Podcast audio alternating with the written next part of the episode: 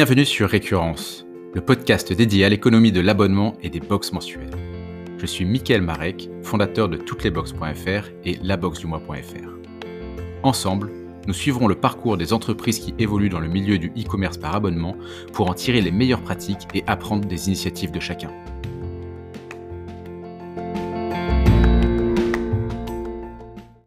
Aujourd'hui, je suis avec Benjamin Olivier, le cofondateur de Athlete Vibe. Bonjour Benjamin. Bonjour Mickaël.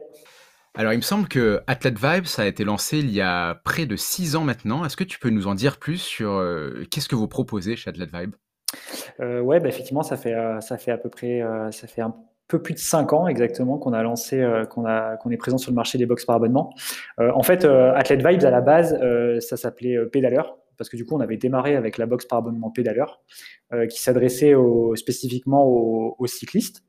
Euh, et puis, euh, en 2019, donc trois ans après avoir créé cette première box pédaleur, on s'est lancé sur le marché de la course à pied en lançant donc une seconde box qui s'appelle Athlete Running Club. À ce moment-là, on a changé du coup de nom de société pour appeler pour l'appeler Athlete Vibes. Et puis, bah, tout récemment, on vient de lancer une troisième, une troisième marque de boxe par abonnement qui s'adresse donc à tous les passionnés de randonnée sous le nom de Camp Vibes. Donc en fait, euh, ce que je dirais, c'est que Athlete Vibes, c'est un éditeur de boxe par abonnement spécialisé dans les box pour le sport et les sports d'endurance plus particulièrement. D'accord, super. Et alors, euh, pour lancer trois box euh, dédiées au sport, comme ça, tu dois avoir une, petite expérience dans le domaine. Qu'est-ce que tu as fait avant de lancer euh, Athlete Vibe Alors, effectivement, en fait, on, a démarré par, par la box pédaleur. moi, j'ai pratiqué pendant 20 ans le cyclisme et, quasiment 10 années en tant que, sportif de haut niveau. D'où cette, appétence pour le vélo. Euh, et c'était vraiment l'idée de au démarrage, euh, accompagner les cyclistes dans leur pratique, euh, en les conseillant vers les meilleurs produits, les nouvelles marques qui arrivaient sur le marché. c'est vrai qu'on avait de, de, grosses connaissances avec mon associé sur, sur ce secteur-là. Et du coup, voilà, c'était vraiment au démarrage vraiment un projet passion. Euh, qui nous a permis de nous lancer sur ce, sur ce business des box par abonnement. Et puis, bah, entre-temps, on a transformé ce projet passion en véritable entreprise. D'accord. Et alors, ça a été quoi justement le, déclic? À quel moment tu t'es dit, euh, je vais lancer une box euh, dédiée aux cyclistes? Euh, le déclic, bah, à titre perso, moi j'arrivais un petit peu à, la fin de ma, carrière sportive. J'étais sportif de niveau, donc je, m'entraînais entre 20 et 25 heures par semaine. et du coup, bah, ça me, en, plus d'être à côté, je travaillais en étant consultant, donc je pouvais organiser à peu près mon emploi du temps. Mais euh, à partir du moment où, où j'ai arrêté ma carrière, je me suis, je me suis posé la question qu'est-ce que, qu'est-ce que j'avais envie d'entreprendre et qu'est-ce que je pouvais créer? Euh, en 2015, les box par abonnement étaient vraiment en plein essor. Euh, il y avait plein plein d'acteurs qui se lançaient et il y avait encore personne présent sur le marché du vélo. Euh, moi, on me demandait régulièrement, vu que j'avais plutôt une bonne expertise sur le, le, milieu du, du cyclisme, qu'est-ce que j'utilisais comme produit à l'entraînement, en tant que nutrition, en outil textile ou euh, même pour entretenir mon vélo. Et du coup, c'est parti de ce concept-là. On s'est dit, ouais, les box par abonnement, c'est un, un, super moyen de partager notre passion, de partager nos connaissances et euh, auprès, de, auprès du plus grand nombre. D'accord. Tu peux nous donner aujourd'hui quelques chiffres euh, de, de ta société? Ouais, donc euh, en résumé, euh, donc Athlete Vibe, ben, du coup, je vais commencer par trois, trois pour trois box, euh, trois, trois entités différentes, donc Pédaleur, Athlete Running Club et Camp Vibes. Euh, 5 pour 5, années d'existence. Euh, je peux donner un petit peu des, chiffres en termes de, en termes de box expédiées. En, 2000, en 2020, on a expédié un peu plus de 15 000, 15 unités de box. Euh, voilà, ça me paraît pas mal. ok. Euh, alors, souvent, dans, dans, les, dans les dossiers qu'on fait pour, pour conseiller les créateurs de box, au moment de choisir un concept, on recommande de choisir un concept qui soit pas trop généraliste pour pas se heurter à une concurrence démentielle, mais pas excessivement niche non plus pour quand même avoir une audience suffisante pour pouvoir euh, avoir un nombre d'abonnés qui permettent de, créer un business. Est-ce que quand tu as lancé euh, Pédaleur au début, tu t'es pas dit que la cible était trop restreinte pour arriver à en faire une box mensuelle qui atteigne un nombre suffisant d'abonnés? Ouais, c'est vrai que c'était un donc ça remonte à 5 ans, donc c'est vrai que toutes les études pré-lancement euh, euh, je, elles, datent un petit peu, mais euh, ouais, on a clairement étudié la taille du marché. Euh, alors, il faut savoir que le marché du vélo, effectivement, c'est un marché de niche. Il n'y avait pas d'acteurs qui étaient positionnés. mais le marché donc le marché auquel on pouvait s'adresser est quand même estimé entre 1,5 et 2 millions d'utilisateurs. Ce qui, in fine, avec un, bon positionnement, une belle offre, nous permet, enfin aujourd'hui, nous permet d'avoir plusieurs milliers d'abonnés sur, sur l'offre pédaleur. Quoi. Ok. Et par la suite, donc quand tu lances ta box running, là, tu t'adresses quand même à une cible beaucoup plus large parce qu'on sait que le running en France, c'est quand même une passion euh, qui génère beaucoup d'adeptes. Euh, est-ce que tu rencontres tout de suite le succès sur cette deuxième box? Et est-ce que ça dépasse d'ailleurs tes attentes et la première box que tu as lancée? Euh, Ouais, effectivement, le marché du running, quand on, quand on s'est lancé dessus, a, priori, on se disait, ouais, le, le marché est beaucoup plus gros. Il faut savoir qu'il y a à peu près 12 millions de coureurs en France. Donc, euh, ça, représente un, marché quand même assez important. Après, euh, ce qu'on a vraiment noté, euh, c'est qu'il y a une énorme granularité en fait sur les, sur les différents types de, runners. Et du coup, au lancement où on avait énormément d'attentes en termes de volume, on s'est dit on, va, on va tout de suite être au-dessus de pédaleurs. Et ben, pour le moment, pédaleur est toujours devant on, va clairement beaucoup plus vite aussi euh, sur, la croissance. Mais en tout cas, euh, après, deux années d'activité, euh, on a été un petit peu moins vite que prévu. Mais, ça représente, quand même un beau marché, je pense. Et on travaille en permanence, en questionnant nos, clients, en essayant de, les de, dessiner le mieux possible de trouver la meilleure offre en fait qui correspond euh, le, la mieux au segment du marché. Euh, donc c'est un travail permanent euh, qu'on remet en question régulièrement. D'accord. Et alors quand, quand vous prenez cette décision de lancer la première box, donc pédaleur, quelles sont les premières étapes que vous mettez en place pour concrétiser le projet?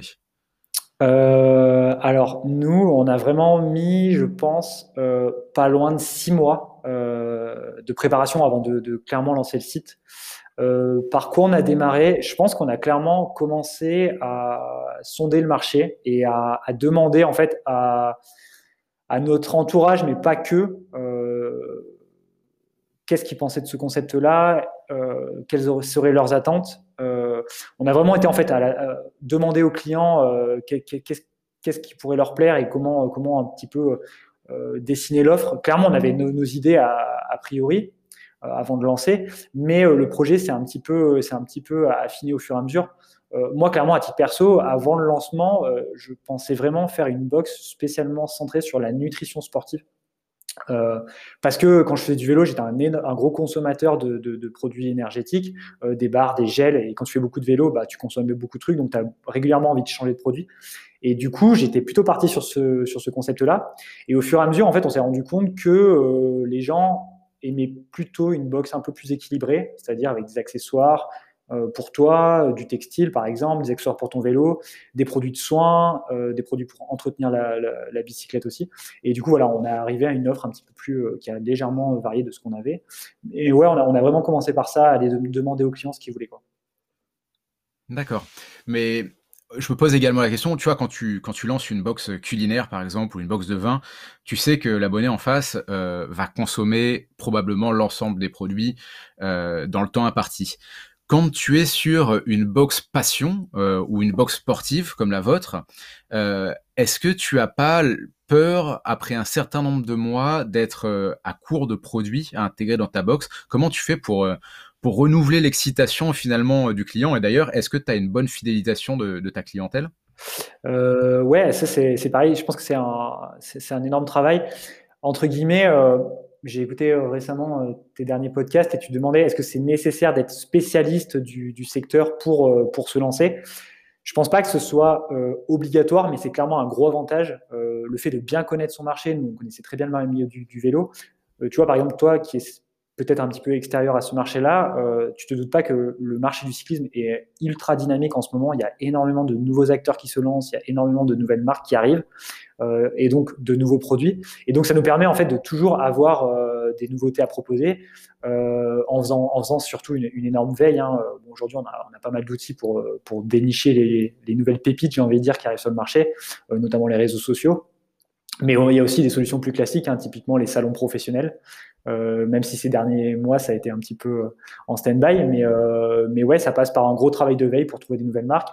Euh, après, en termes de, en termes de fidélisation, ouais, les données de churn, c'est des, des, données, des KPI un des KPI principaux qu'on surveille. nous, aujourd'hui, sur Pédaleur, on est à moins de 10% de churn. Donc, ça me, semble, ça me semble correct par rapport aux données de marché que j'ai étudiées. Quoi. Je ne sais pas ce que toi tu en penses aussi. Je pense que c'est plutôt pas mal, en effet. Euh, mais du coup, euh, enfin, on a un plutôt bon timing là sur ce podcast puisque vous êtes en plein lancement d'une troisième box. Euh, est-ce que tu peux nous expliquer un peu mieux le concept de cette nouvelle box que vous lancez? Ouais, donc Camp Vibes, une box qui va s'adresser donc à tous les passionnés de, de, de randonnée et de sport outdoor. L'idée, en fait, c'est que nous, on va sélectionner des produits, des accessoires euh, utile et indispensable euh, à glisser dans ton sac à dos quand tu pars faire une rando, alors que ce soit à la journée, à la demi-journée ou euh, pour du séjour un petit peu plus long sur le week-end par exemple. et voilà, voilà typiquement ce qu'on veut proposer. Et alors, le fait d'avoir trois box en simultané, t'as pas peur justement de perdre ton focus? Parce que quand tu, euh, enfin, une box, c'est bien sûr l'envoi de produits, mais c'est aussi la création d'une expérience qui est assez chronophage, c'est-à-dire que tous les mois, tu dois créer du contenu qui va être intéressant pour tes abonnés, tu dois animer ta communauté sur les réseaux. Euh, comment tu arrives à faire ça pour trois box en même temps? Ouais, clairement, je pense que tu, mets le doigt sur quelque chose qui est, hyper important. Je pense que c'est clairement un des facteurs clés de succès euh, des box par abonnement.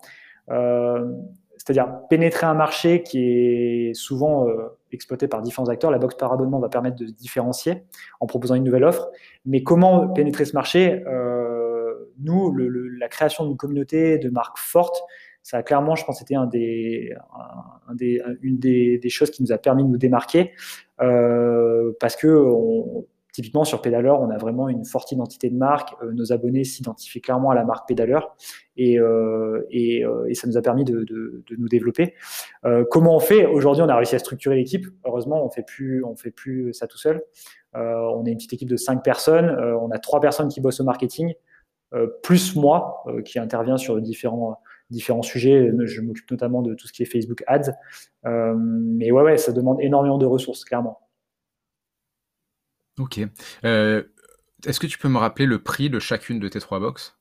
Euh, Donc nos box sont à 25 euros hors frais de port.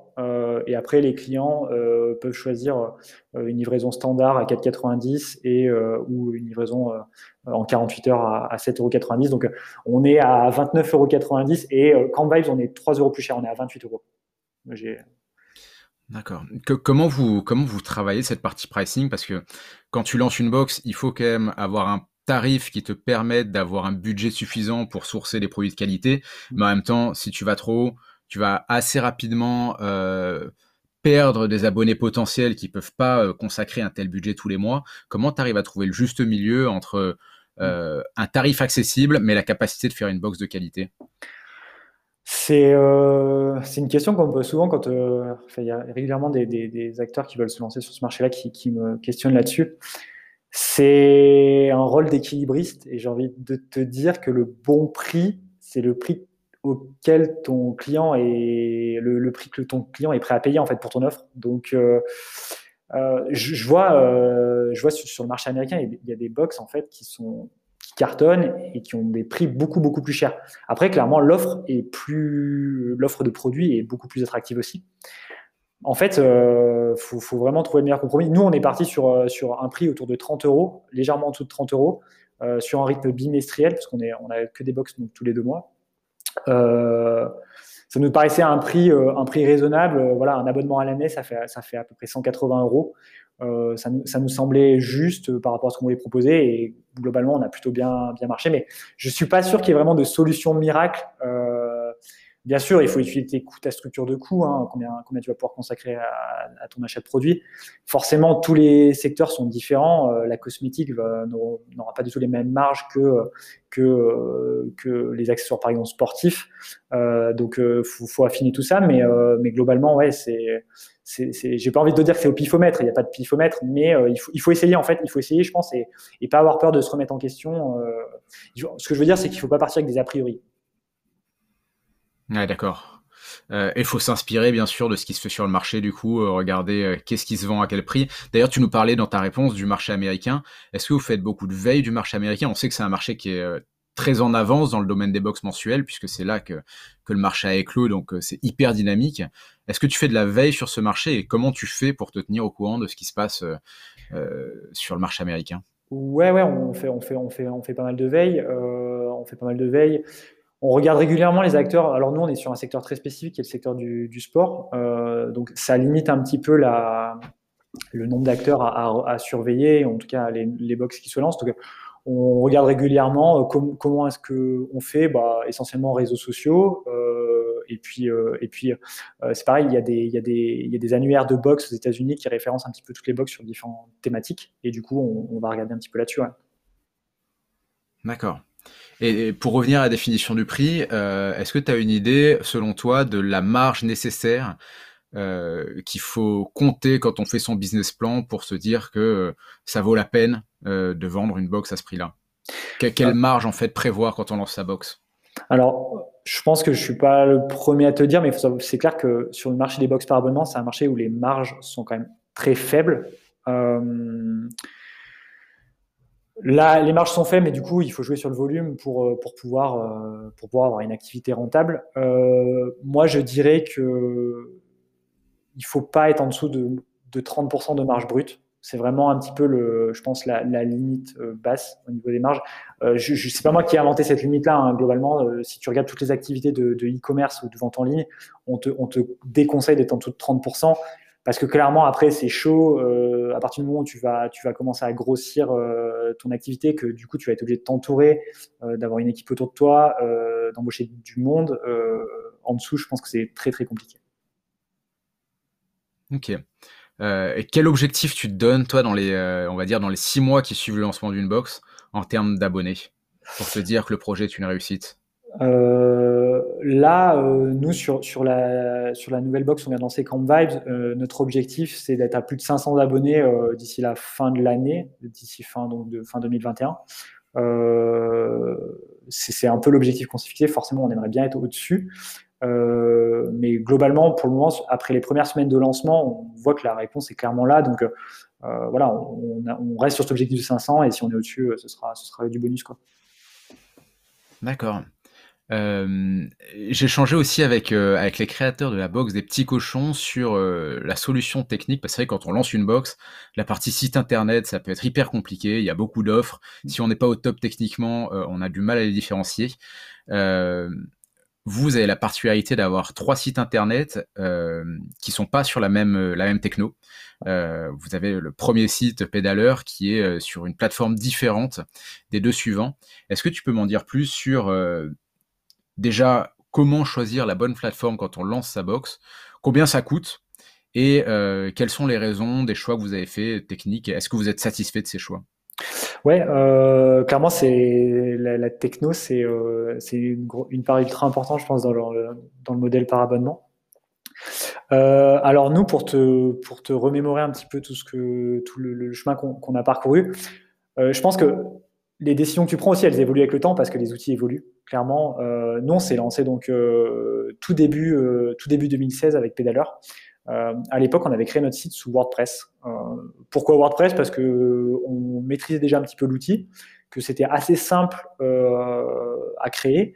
ça demandait quasiment pas d'investissement parce qu'on avait tout fait nous-mêmes. On s'était juste fait aider par un développeur sur la partie intégration du module de paiement.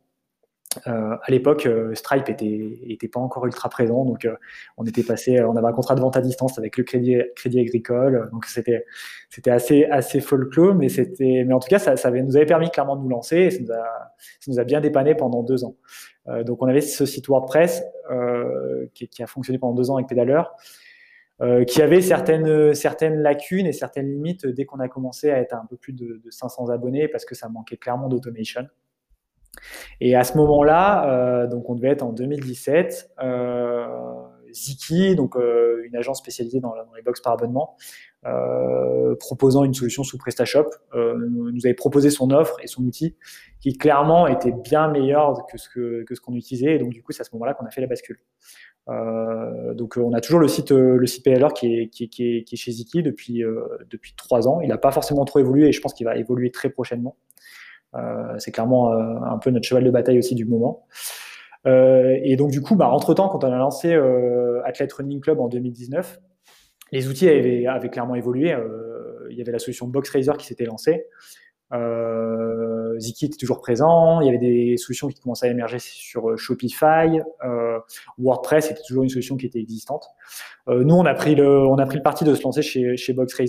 Euh, ça nous paraissait une très bonne solution à ce moment-là parce qu'ils avaient euh, quelque chose qui permettait de se lancer très rapidement et de tester le, de tester le, l'appétence du marché. donc du coup, on a, on a lancé Athlete Running Club sur, euh, sur, sur BoxRaiser. Euh, in fine, on s'est rendu compte que BoxRaiser, c'était pas seulement une solution euh, uniquement dédiée pour tester le marché et se lancer, mais qui avait clairement une vraie valeur ajoutée sur sur l'outil. Et c'est aussi pour ça que du coup, bah, après deux ans, on, est toujours on a toujours Athlete Running Club sur sur BoxRaiser et que le troisième site, donc Camp Vibes, on l'a développé chez chez BoxRaiser aussi quoi. Ok, ouais, donc c'est une solution qui vous apporte satisfaction aujourd'hui. Ouais, c'est une solution qui nous apporte satisfaction euh, parce que tout est, tout est développé spécifiquement pour la vente par abonnement. Et puis aussi, nous, ce qu'on apprécie clairement chez, euh, chez c'est que c'est une agence à taille humaine qui correspond bien au stade de développement à laquelle l'entreprise est euh, aujourd'hui. et puis, on, arrive facilement à échanger avec eux, à développer des nouvelles fonctionnalités, de nouvelles features très régulièrement. Et ça, c'est clairement appréciable. Est-ce que tu peux me, rappeler le modèle de, prix de BoxRaiser euh, alors, je ne vais pas te dire de bêtises, mais euh, il y a un abonnement donc euh, mensuel qui a un peu moins de 100 euros, qui t'assure bah, du coup tout ce qui est accès à la solution SaaS, maintenance, hébergement, et même nom de domaine, je crois, pour les, gens qui n'ont pas réservé leur nom de domaine, c'est inclus dedans. Nous, on l'avait réservé avant, donc c'est une petite fonctionnalité en plus. Euh, et puis après, c'est un modèle, euh, c'est un modèle avec une, une, part fixe sur chaque transaction. Euh, je crois que ça représente à peu près 2% de, de, ton chiffre d'affaires. D'accord. Avec Ziki, c'est le même type de, de modèle également? Ouais, c'est quasiment identique. C'est quasiment identique. Après, le fait aussi de, de mutualiser plusieurs solutions chez BoxRaiser nous permet de jouer un petit peu sur les volumes euh, et, d'avoir une, proposition qui, qui, vient un petit peu challenger celle de, celle de Ziki. D'accord. Euh, tu me disais tout à l'heure que, que, avais toujours, que tu s'occupais toujours en partie de, des Facebook Ads notamment.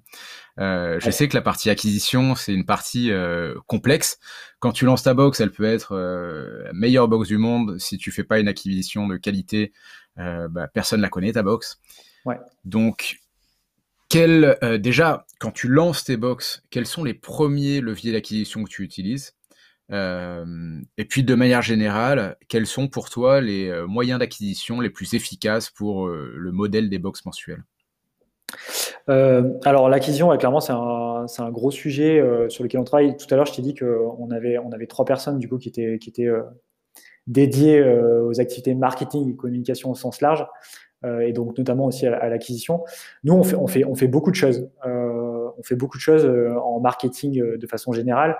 Il faut savoir que le, milieu du sport, c'est aussi des sports qui sont, enfin, c'est des activités, qui sont très communautaires, pratiquées en groupe.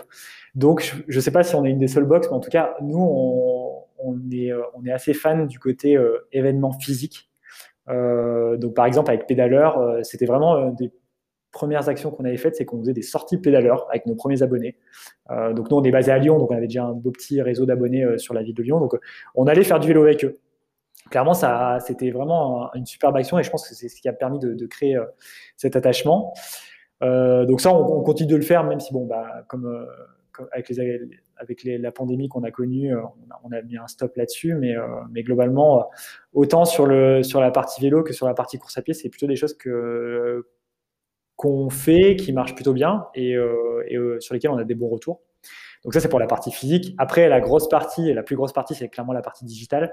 Euh, ce qu'on fait, c'est on a une bonne activité SEO pour créer du contenu. On a, des blogs sur chaque, sur chaque site.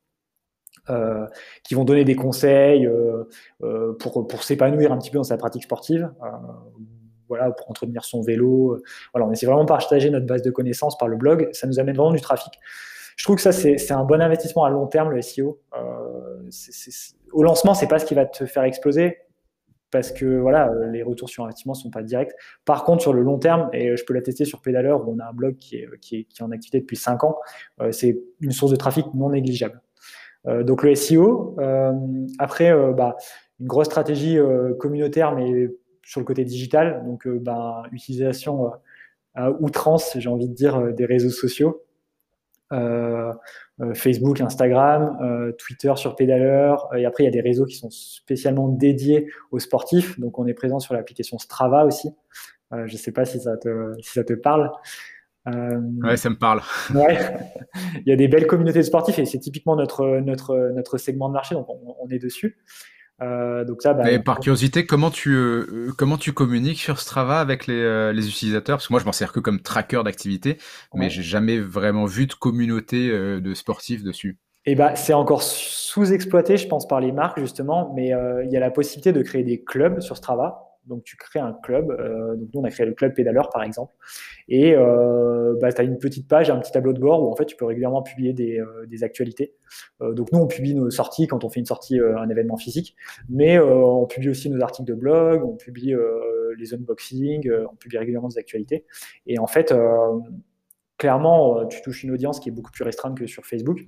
Par contre, c'est une audience qui est ultra qualifiée et tu arrives à avoir des, taux de, portée vraiment importants. Est vraiment intéressant. Ouais, top, ok. Euh, euh, ah pardon, je t'ai coupé pendant que tu étais en train de, continuer. Donc j'imagine que tu utilises aussi certainement euh, des, publicités sur les réseaux sociaux. Ouais, donc du coup, la, dernière grosse partie de, notre marketing d'acquisition, c'est de, la pub en ligne, notamment sur Facebook. je pense que c'est un petit peu la plateforme indispensable quand on se lance. comment est-ce qu'on l'utilise?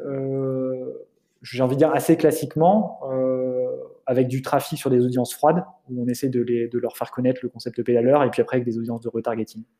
C'est-à-dire on va, on va reproposer une offre aux gens qui sont venus sur le site, euh, qui ont interagi avec nos contenus, euh, en leur proposant des offres. Là, on a des tunnels de vente qui sont, qui sont établis, qu'on fait régulièrement évoluer aussi, et qui nous permettent d'avoir de, de, de l'acquisition.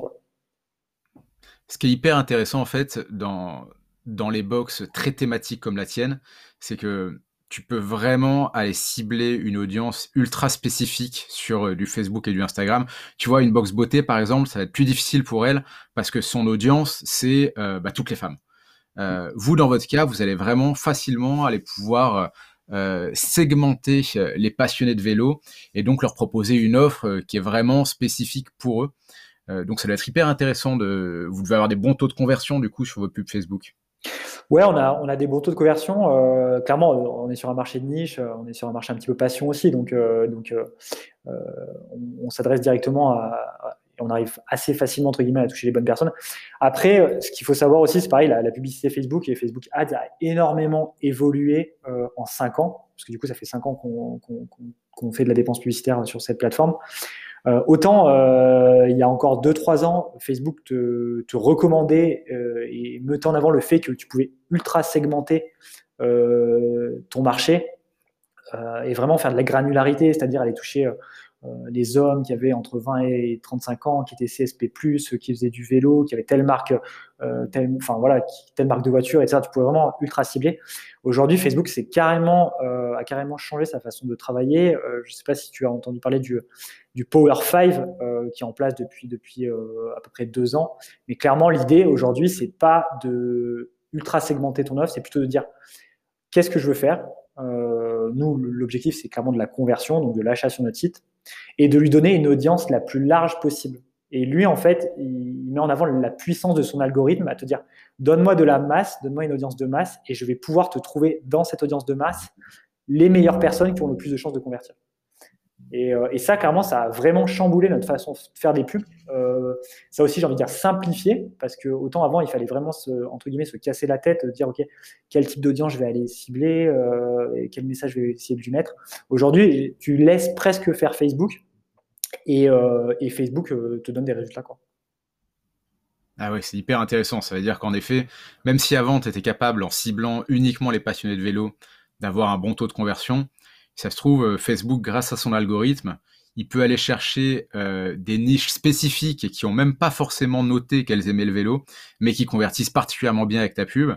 Euh, et donc, Facebook, avec son algo, sera meilleur que toi pour cibler tes clients potentiels. C'est exactement ça. C'est exactement ce que, ce que Facebook te dit. Euh, en gros, laisse-moi faire, j'ai de l'expérience, je connais très bien mes utilisateurs, j'ai un algorithme ultra puissant, je vais te donner les meilleurs résultats. Et, c'est clairement ce que je dis, c'est qu'en fait, il va penser à des, à des critères de segmentation que toi, tu n'aurais jamais imaginé et qui pourtant euh, te permettent d'avoir des meilleurs taux de conversion. Ah ouais, génial. Euh, vous avez essayé aussi de, de passer sur des, euh, des sites de vente privée ou de vente événementielle ou c'est pas quelque chose que vous avez euh, tenté jusqu'à maintenant? Non, on l'a jamais fait. On, a eu, on a été en échange plusieurs fois avec, avec des acteurs qui proposaient des ventes de ce type-là. On l'a pas fait. Pourquoi? La raison est simple, c'est qu'en fait le niveau de marge que on a sur la vente d'une box nous permet pas de participer à ce type d'action je pense que c'est ultra intéressant quand tu as des grosses marges ou euh, peut-être quand tu as du déstockage à faire et que tu as des gros volumes à, écouler. Euh, nous, clairement, le modèle par abonnement, euh, on se dit que en fait, il est rentable sur le, sur le temps, sur le long terme, en, se disant, voilà, on va avoir un client et on va essayer de le conserver le plus longtemps possible. Et du coup, la vente, entre guillemets, en one shot est pas forcément rentable. quoi. D'accord. Euh, tu me disais tout à l'heure aussi que dans le marché notamment du vélo, tu as beaucoup de nouvelles marques qui se lancent, qui ont un besoin d'aller chercher euh, des clients qui, testent ces nouveaux produits. Donc vous, vous êtes un moyen euh, exceptionnel pour eux de faire des, des, opérations marketing auprès de passionnés de vélo. Euh, à partir de combien euh, d'abonnés tu penses que tu peux commencer à aller négocier avec une marque une présence dans une box et éveiller son intérêt? Euh, je veux dire, il n'y a pas de, nombre d'abonnés minimum. Forcément, plus tu as d'abonnés, plus tu vas avoir un poids et plus tu vas toucher de personnes. Donc, ça va intéresser de plus en plus les marques. Euh, il faut savoir aussi, nous, sur le marché du vélo, donc c'est un marché qui était ultra dynamique parce qu'il y a beaucoup de nouveaux acteurs, mais il y a aussi beaucoup d'acteurs euh, historiques qui sont installés et qui n'ont pas forcément des méthodes de marketing euh, novatrices euh, implantées chez eux. Et quand on est arrivé, en fait, en proposant notre box par abonnement, on a eu quand même pas mal de marques qui nous ont un petit peu fermé les portes parce qu'elles comprenaient clairement pas ce qu'on faisait. Quoi. Euh, elles connaissaient pas les box par abonnement. Hein. C'est, ça, c'est une vérité. Euh, et il y a encore aujourd'hui des marques qui ne connaissent pas les box par abonnement. Donc, euh, donc ouais, on, on, est pas mal de marques fermées.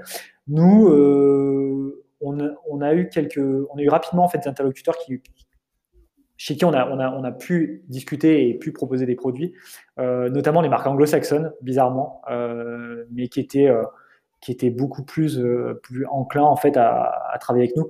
On a même une marque, on n'avait même pas encore créé la société, on n'avait rien, on n'avait même pas lancé le site qui, qui, était OK pour la, pour la box et euh, nous avait envoyé des produits en dotation.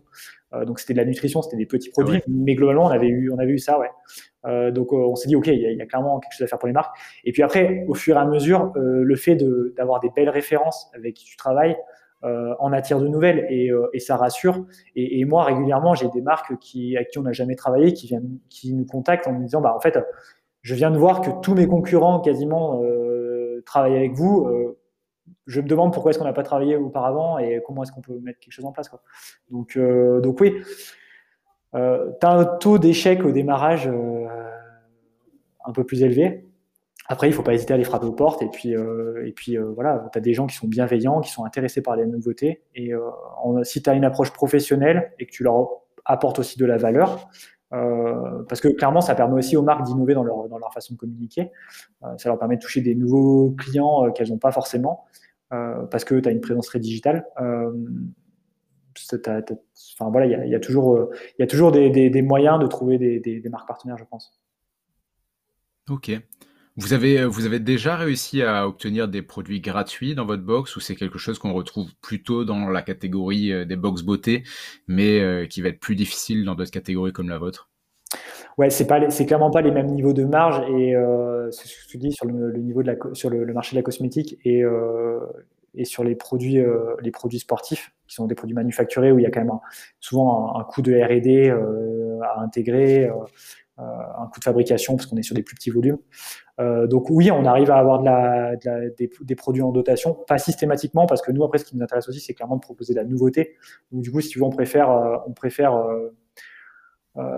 toujours avoir de la nouveauté et pas forcément dire oui à toutes les marques qui nous proposent de la, dotation sur les produits.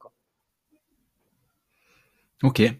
Euh, et quand vous avez commencé, donc quand vous avez lancé votre première box, j'imagine que à l'origine, comme beaucoup d'entrepreneurs, vous faisiez tout vous-même.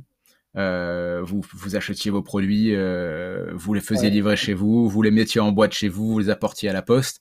Euh, déjà, comment vous vous organisiez au démarrage et comment ça a évolué avec le temps? Quel palier vous vous êtes mis en termes de nombre de box envoyées pour changer votre organisation?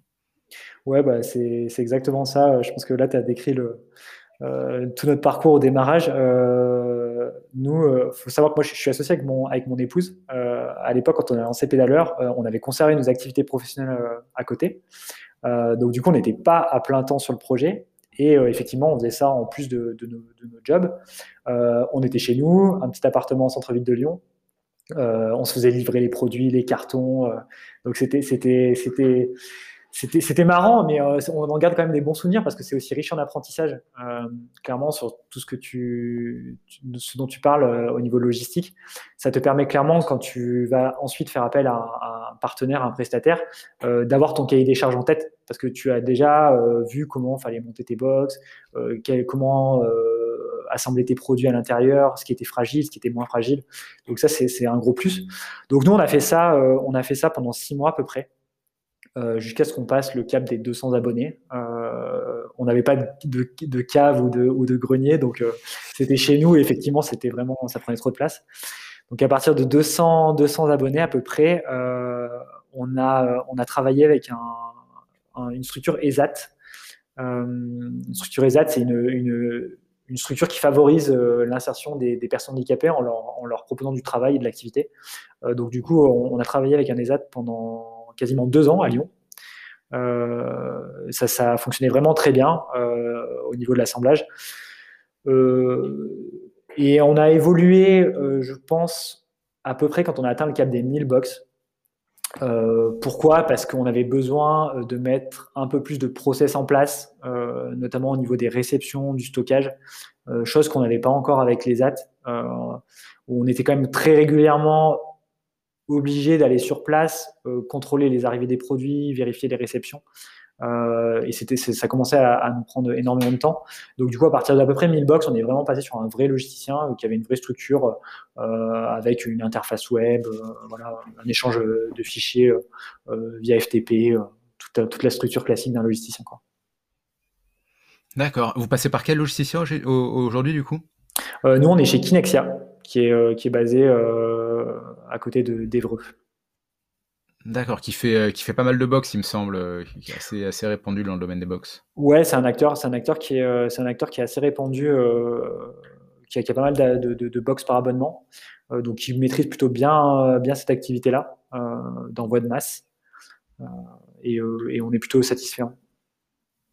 Par contre, j'imagine que pour passer par un acteur comme Kinexia, il faut déjà avoir un nombre suffisamment de box pour pouvoir rentrer dans leur, dans leur process, non?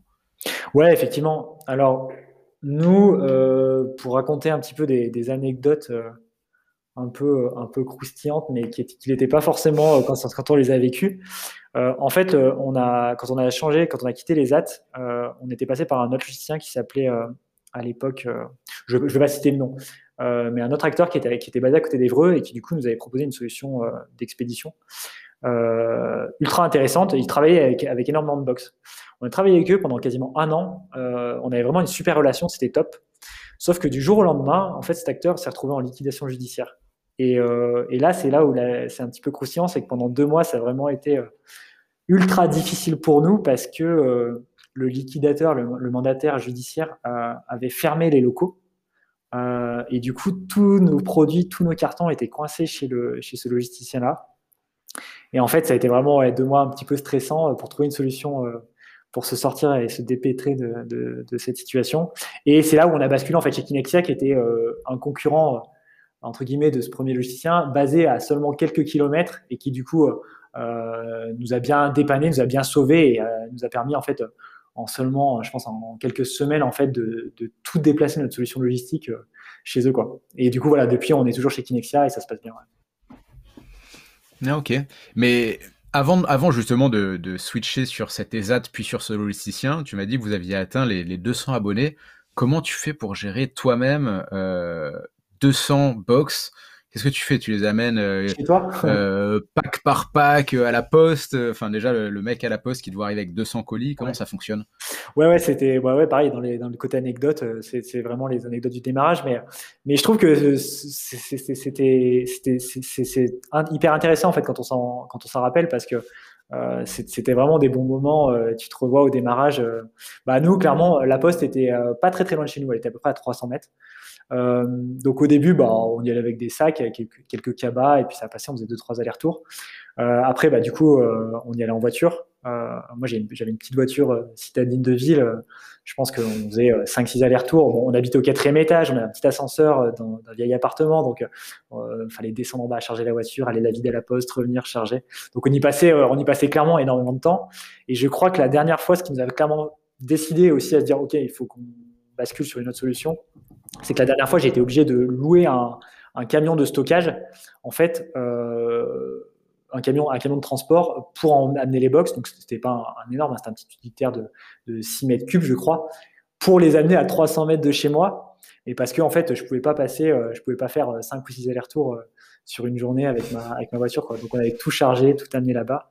Euh, c'était marrant, ouais. Et comment tu gères? Eh ben, ton, ton appartement se transforme en, en centre logistique avec des chaînes d'assemblage. Donc, c'est, non, c'est marrant. Ouais.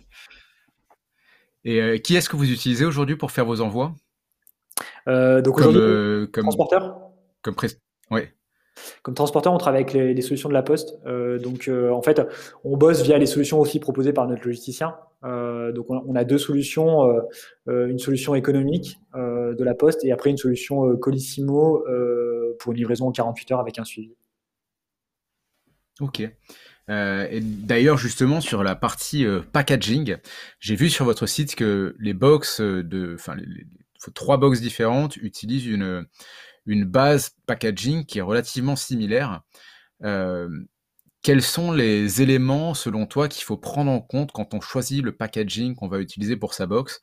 Est-ce qu'il faut utiliser un suremballage par-dessus sa box ou est-ce qu'au contraire, il faut prendre déjà une box bien euh, résistante qui ne nécessite pas de suremballage. Euh, est-ce que vous avez, euh, est-ce que vous êtes passé par différents prestataires avant de trouver celui que vous utilisez actuellement? Et, voilà, comment ça fonctionne? Bah, ça, clairement, je pense que ça dépend aussi de ton marché.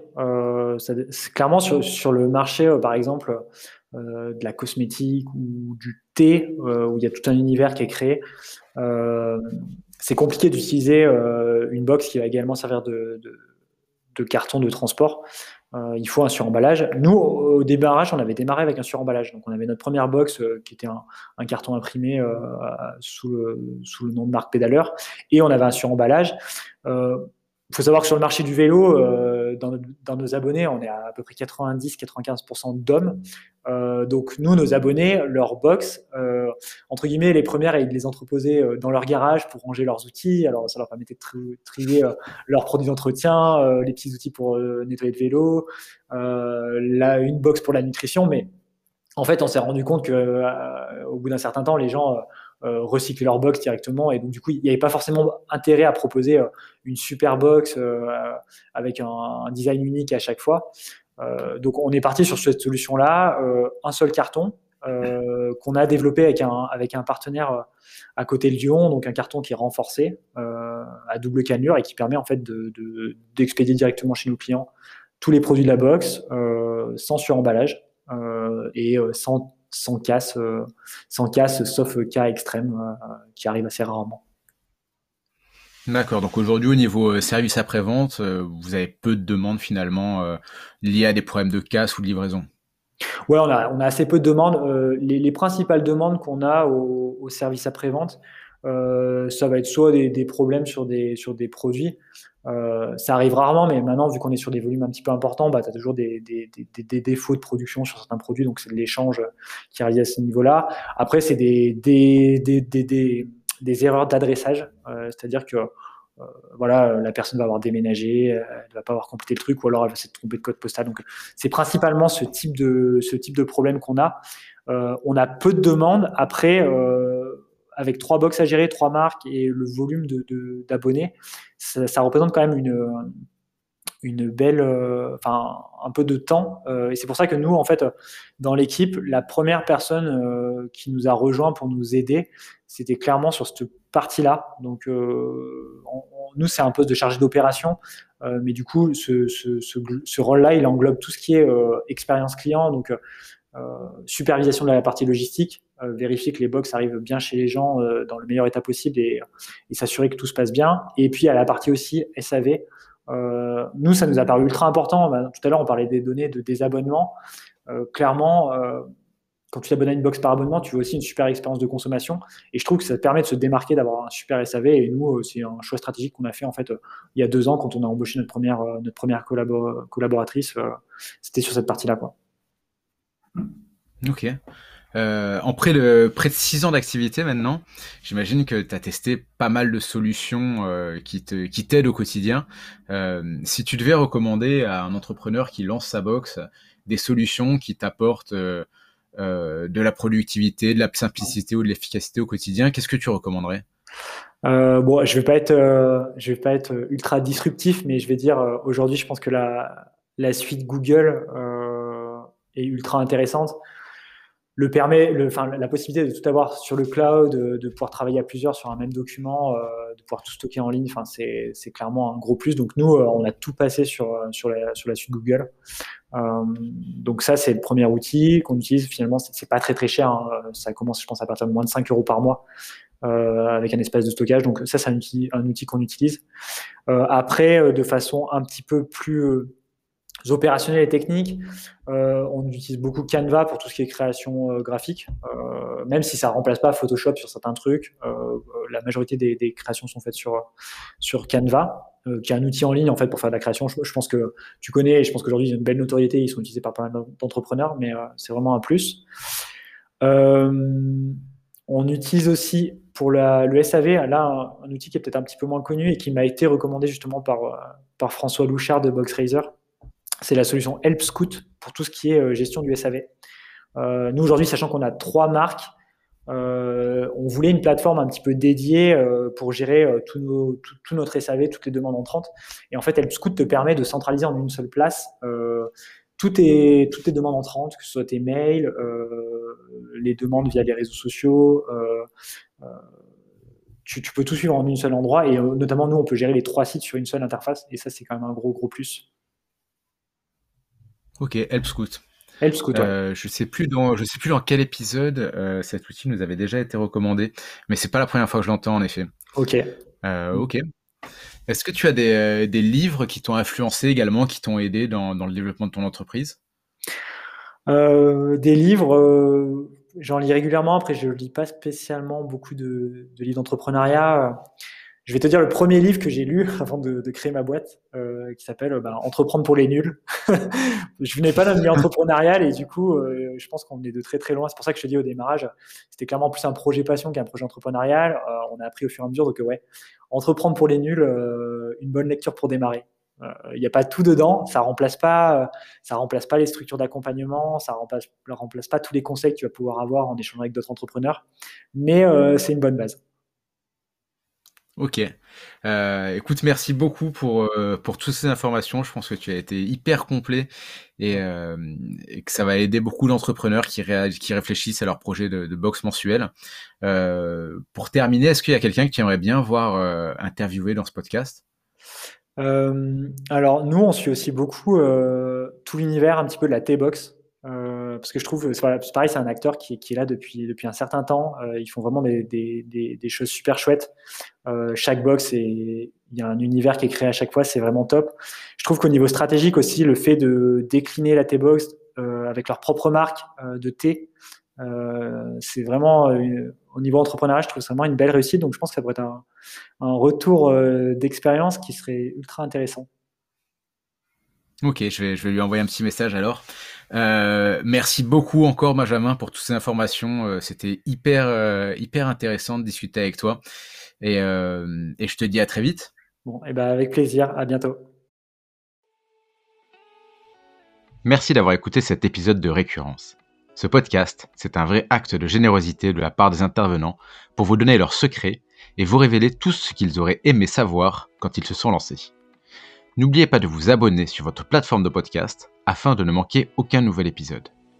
Je serai ravi de recevoir vos commentaires et avis en m'envoyant un message via le formulaire de contact de touteslesbox.fr, par email sur michael à ou en m'écrivant directement sur LinkedIn. Cela me permettra d'améliorer les épisodes futurs et de contacter les entrepreneurs que vous souhaiteriez entendre. Merci et à très bientôt